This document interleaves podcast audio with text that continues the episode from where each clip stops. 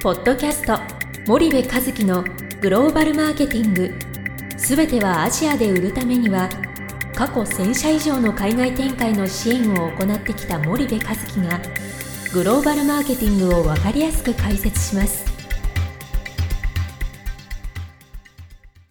こんにちはナビゲーターの東忠夫です。こんにちは森部和樹です。森部和樹の新刊この一冊で全てがわかるグローバルマーケティングの基本が出版されましたぜひお近くの書店アマゾンでお求めください。じゃあ森部さん前回に続きある、はいはい。あの、ん。まあアフリカの国の大使の方とちょっと会食する機会があったということなんで、ちょっと前回はちょっと脱線しちゃったんですけど、今回ちょっとそう、はい。まあ上品というお話がうん。出たんですが、うん。ちょっとどんな感じの方なのか、うん。大使となる人って、うん。でどういうことをなんか話す、まあ、どういうことに興味があるのかとか、なんかそういう会話の中でちょっと話ができるよそうなことをちょっと共有していただければなと。まあね基本的にそのえっ、とえー教教養があるというか、うん。そのもう引き出しがものすごく多い、うん。ね、どういう題材で話を振っても、うん。どの国のその話をしても、うん。政治経済、えー文化、うん。あーありとあらゆることをやっぱり理解しているので、あのすごくね、えっと、会話が成立するんですよね。あのでものすごく詳しいし、うん。で自分の国をどう発展させるかっていうことと、日本とのその、えーつながりでどうしてはいいきたいかと。でん TICAT がほらコロナの前にあったじゃない。そうですね、うん、であれでやっぱりこう勢いづいて日本とアフリカのうん。あの連携みたいなところではい。勢いづいてたんだけど、コロナでいろいろとこううん。あのそれがあの進みが遅くなってしまったりとかはいってことは多分いろいろああるんだと思うんだけども、あの基本的にすごくねあの知識と教養が、まあ、当たり前っちゃ当たり前なんだけども、うん。どんな話でも話せるよね。アメリカのことだけじゃなくてね、うん。西側諸国のことにだってすごく精通してるし日本のことにだってすごく精通してるし、うん。やっぱりねすごいよね。うん。で、まあ、今回会ったその国の大使がたまたまねすごくね人格者ではい。大使っていうとやっぱりねこうなんていうのかなもう品格ありすぎちゃって、うんこうなかなかこうなんていうんだろう私は大使みたいな人が多いのよ、その、はい。はいえー途上国というか新興国の大使ってね、ものすごくこうなんていうんですかねい威圧感があるというか。なんだけどもねそういう方じゃなくて、はい。でえーまあ興味を持つじゃない、あれうん。僕が今まで会ってきた新興国のガバメントの人とはちょっと違うなと思ってうん。深掘っていくと大体、えー西洋で教育を受けているので、まあもともと豊かなんだろうね。はいはいはい。うん。なんででもとても素敵な方でしたと。うん。でそんなことよりもね僕ねあのねすごくねこうなんだろうな日本と韓国と中国の話になったんだけど、まあ中国のアフリカ進出がすごいじゃない。すごいですねでやっぱりこう一言で言うとそのいろんな支援を中国がしてくれてるんでねアフリカにね。うんうんでうん彼らもあの、えっともちろん賢いのでそのその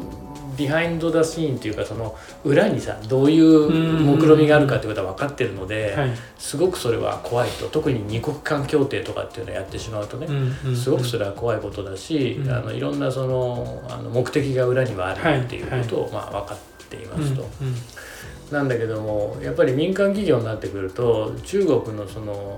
札束外交とかって言ってると僕目つけ出してるかもしれないけど、まあ、はいいろんな支援をするねばらまいてくれるっていうところや、やっぱりこう手差し伸べられたらその手を掴むっていうのはうんうんうんやっぱり今現状でねはい。ですごくアフリカが中国化してるっていうことをすごく言っていたと。で昔の日本のその影響力が弱まってるっていう。ではい。日本がアフリカがやっぱ遠い遠いっつって出てこないと。うん。いうことを言っていてまああの ASEAN で、えーこうなんだろう。まだうにゅうにゅしてる状況の企業も多いし、うん。インドも手つかずみたいなね、うん。状況も多いからまあ実際アフリカ遠いなっていうのはもうものすごくよくわかるんだけども、でもやっぱりその果敢に出てってるね中国韓国日本だっていうことをすごく言っていて、で彼らとしてもやっぱり日本にすごく期待をしてるんだけどもなかなかそうかなわないみたいなねそういう話がまあ多いんだけどちょっと差し当たりない範囲でちょっと、まあ、会食の時の話をするとね、だからやっぱりその中国企業がものすごくアグレッシブにやってる中で我々これでいいのかなっていうのはすごく感じるところですよね。その中国が積極的に出ることに関しては、まあ、当然否定はできないけども、ウェルカムで過ぎてるっていう感覚を持ってるっていう感じなんですかうん、おそらくその政府のある一部の人たちというのはあのウェルカムをしながらもやっぱり警戒もちゃんとしてるんだと思う、だけど民間レベルではやっぱりその警戒よりもその利益とか支援とかっていうことのあのニーズの方が強いから、やっぱりその差し伸べられた手をつかまない手はないっていうね、だってタンザニアなんてさあの首都行ったらさ建物がさ